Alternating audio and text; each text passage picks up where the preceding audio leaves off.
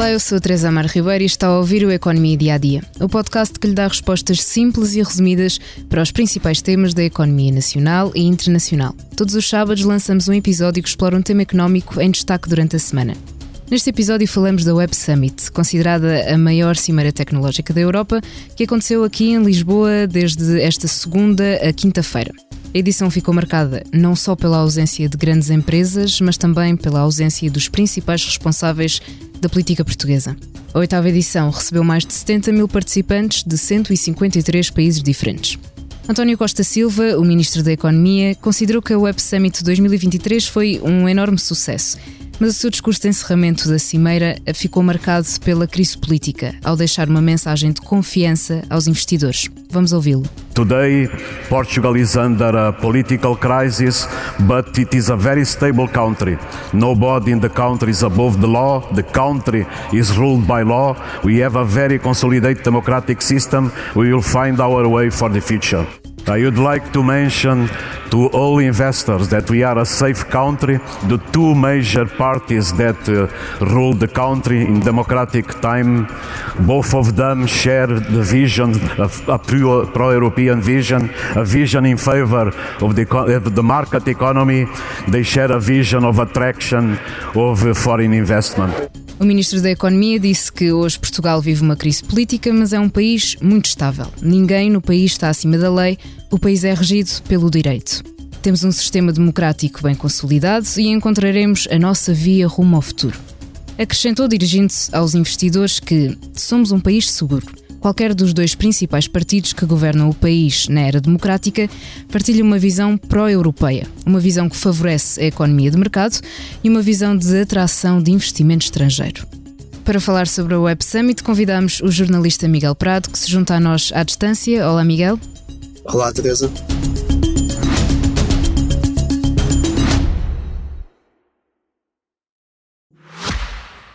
Já visitou hoje o BPI Expresso Imobiliário? Agora pode calcular o valor da sua propriedade e guardar a documentação da sua casa e do recheio numa nova área pessoal única no mercado. E ainda ficar a saber quanto pode pagar por uma casa, localizá-la com uma pesquisa por polígonos e conhecer as soluções de crédito habitação BPI. BPI Expresso Imobiliário.pt Quem compra e quem vende na mesma página. Miguel, começo por perguntar se, apesar de todas as polémicas da saída do CEO Perry Cosgrave, também da desistência de, de, grandes nomes de peso das tecnológicas, como a Google, por exemplo, que avaliação é que fazes uh, à cimeira deste ano? Eu acho que foi uma, uma Web Summit que, com, com menos interesse do que as anteriores edições, uh, sobretudo pela ausência de oradores de topo.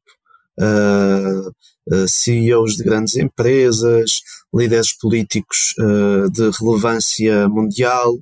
E, e, se nos anos anteriores nós tivemos uh, um conjunto de estrelas que de facto tornaram apelativos os programas das anteriores edições, Nesta edição, uh, creio que o cartaz foi bastante mais desinteressante. Creio também que se notou um pouco uh, que o espaço de circulação na Web Summit era mais fluido, que, que não haveria tanta co confusão como, como houve noutros, noutros anos, uh, mas curiosamente os números que são reportados pela organização não estão muito distantes daquilo que tivemos em 22. Em 22 tivemos. Mas tu sentiste que estavam menos pessoas a circular no, nos corredores? Pareceu-me, pareceu-me por, por, por um dia que lá estive e, e, e fiquei com essa sensação, mas tendo em conta os números que são reportados pela organização, não andou muito distante dos, dos 71 mil que, que estiveram na edição do ano passado. Agora, eu acho que, do ponto de vista qualitativo, uh, foi um, uma edição menos interessante do que, do que as uh, edições anteriores, apesar de ter a questão da a, a polémica em torno da saída de, de Paddy Cosgrave, uh, que, que era um, um ponto, um atrativo adicional para esta edição.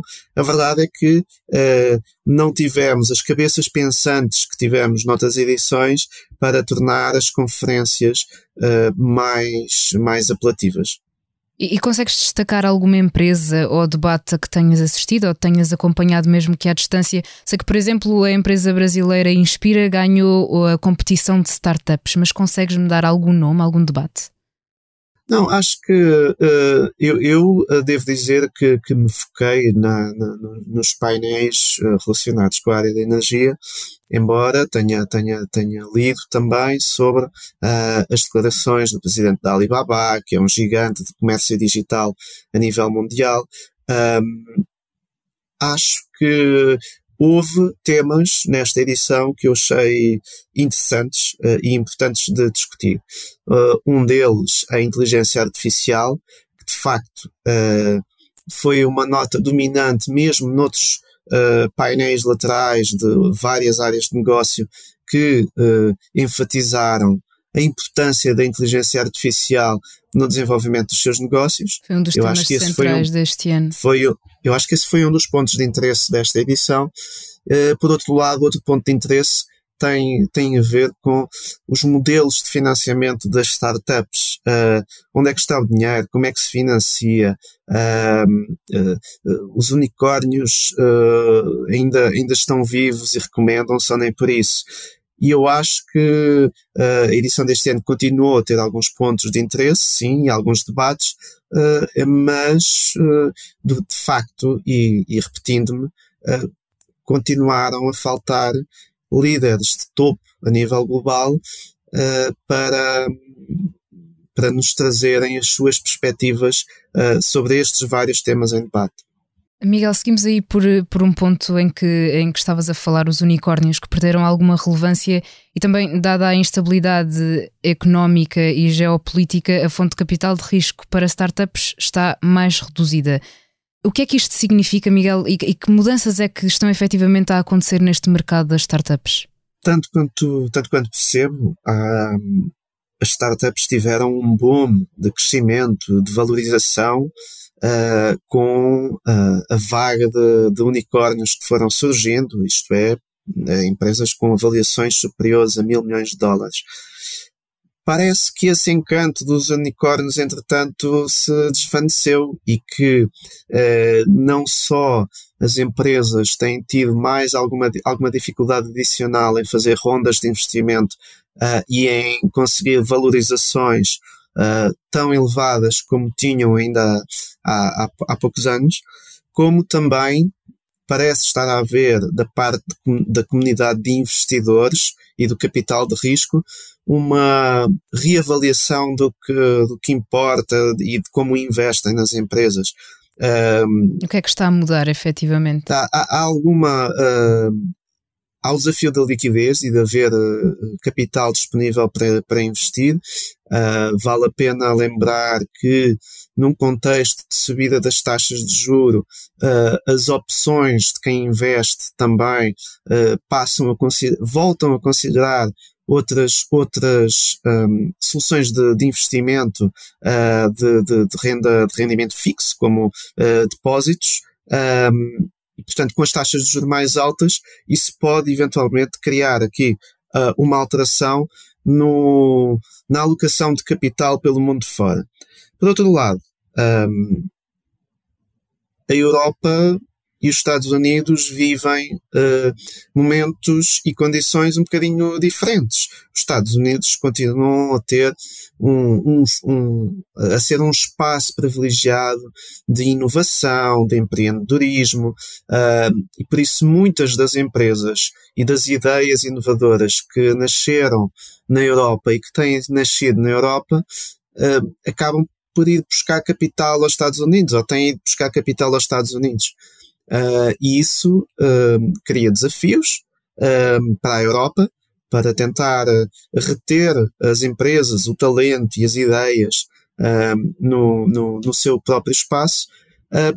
do ponto de vista de, de financiamento, os investidores estarão a reequacionar como avaliam as empresas, o que é que é realmente importante considerar uh, será o, o, potencial de crescimento. É evidente que isso tem sempre de estar implícito nas avaliações que são feitas, mas também a capacidade real das empresas de gerarem receita.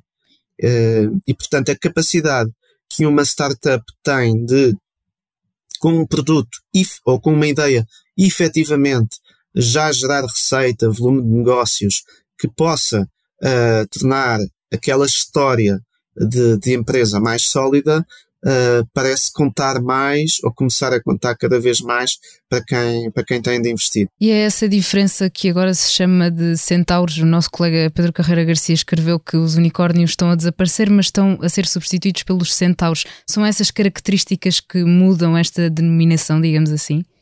É, é, sim, o, o, texto do Pedro explicava, explicava bem isso e a, a migração da, da, do, do, foco de, de, de, quem investe para outros modelos e, e, outras métricas de avaliação das empresas que considerem mais a sua capacidade real de, de geração de, receita. Certo. Um, e isso pode.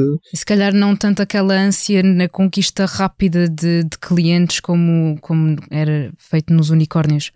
Não, é, quando, os, os, é evidente que os unicórnios ou qualquer empresa que tenha, que atinja uma valorização muito elevada, tem a necessidade de depois provar aos investidores claro. que fizeram bem investir o seu dinheiro. Agora, nós temos tido alguns exemplos de unicórnios ou empresas com, com esse estatuto que, que depois demoram muito tempo a conseguir provar a ideia e a viabilidade do seu negócio ou até que são confrontadas com uma desvalorização real do seu negócio, com uma, uma descida do, do, do, dos resultados uh, e, e, e, portanto, uh, sacrificando, acabando por sacrificar o dinheiro que os investidores lá meteram.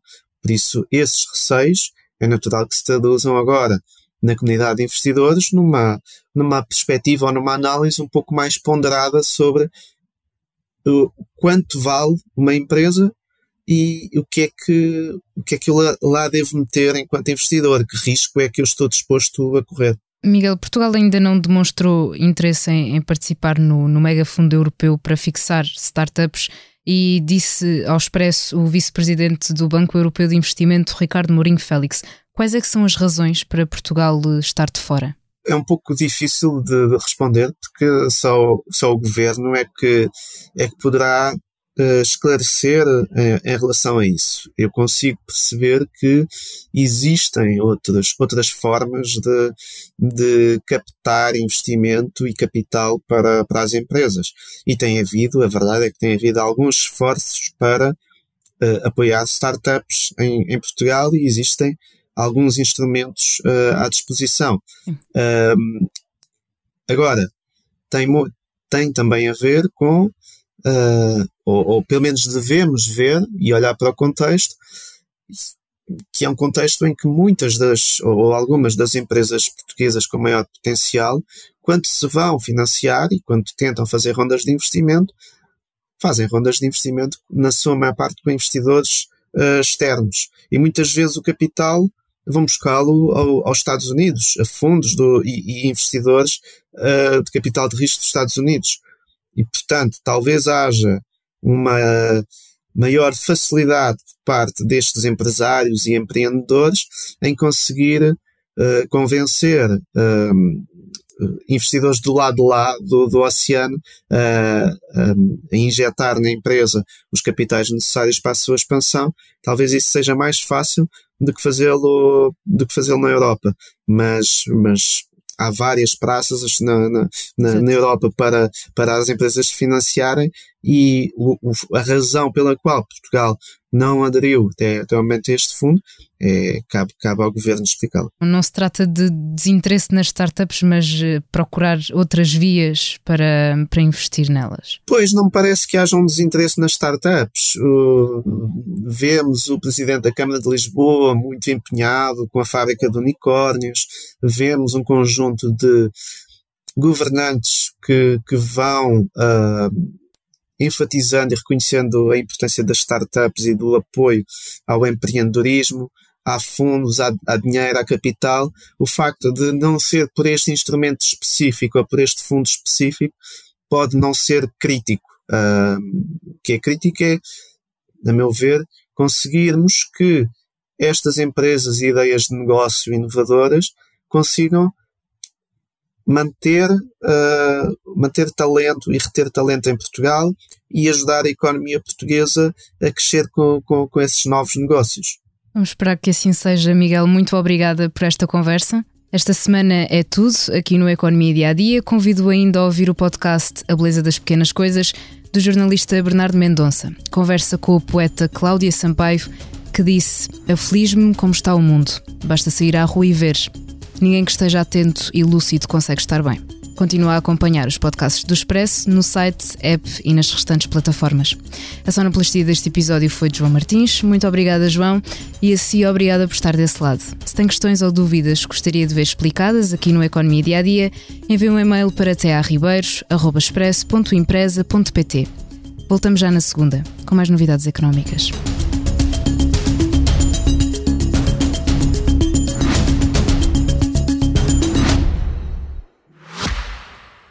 Já visitou hoje o BPI Expresso Imobiliário?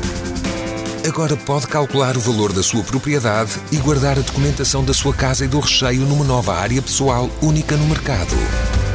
E ainda ficar a saber quanto pode pagar por uma casa, localizá-la com uma pesquisa por polígonos e conhecer as soluções de crédito habitação BPI. BPI Expresso Imobiliário.pt Quem compra e quem vende na mesma página.